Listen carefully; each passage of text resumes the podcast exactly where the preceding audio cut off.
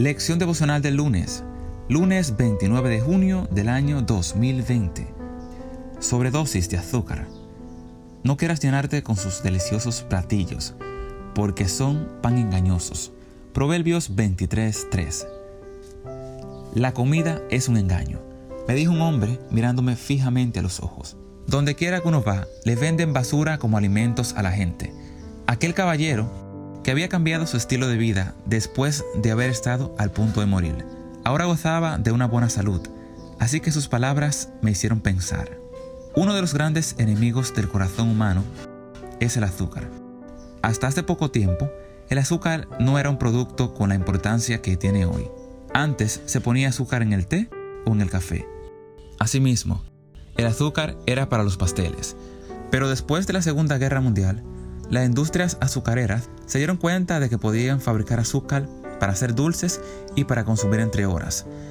Los fabricantes percibieron que a la gente le gustaban los productos dulces, así que con la mezcla de materias grasas y azúcar, además con una pizca de sal, tenían la receta perfecta, ya que a todo el mundo le agradaba esto. Hoy, casi todos los alimentos tienen azúcar. Se encuentran en muchas bebidas y alimentos que consumimos habitualmente. El 80% del azúcar que consumimos está oculto en muchos de los alimentos que muchos consideran como dieta cotidiana. Cereales industrializados, mermeladas, pan, yogurt, leche, leche condensada o alimentos preparados. Por si fuese poco, la publicidad pretende convencer que el azúcar es un símbolo de felicidad.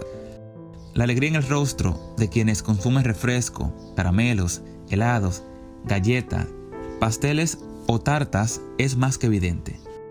Lo cierto es que el azúcar es una auténtica droga, que produce tantas adicciones como el alcohol o el tabaco. Hoy, los médicos están más que alarmados con este problema. Hasta hace poco se creía que el azúcar solo producía caries, pero hoy se reconoce que es un serio causante de la obesidad. No obstante, el poder que ha adquirido la industria azucarera le permite patrocinar estudios los cuales minimizan los terribles efectos al consumir el azúcar. Nuestro paso por este mundo es muy breve.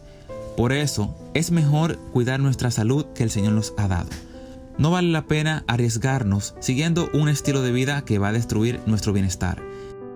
No hagas caso a los mensajes publicitarios que pretenden convencerte de que comiendo de manera irresponsable vas a ser más feliz.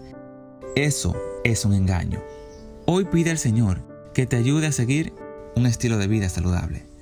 Esto fue la lección devocional del lunes, lunes 29 de junio del año 2020.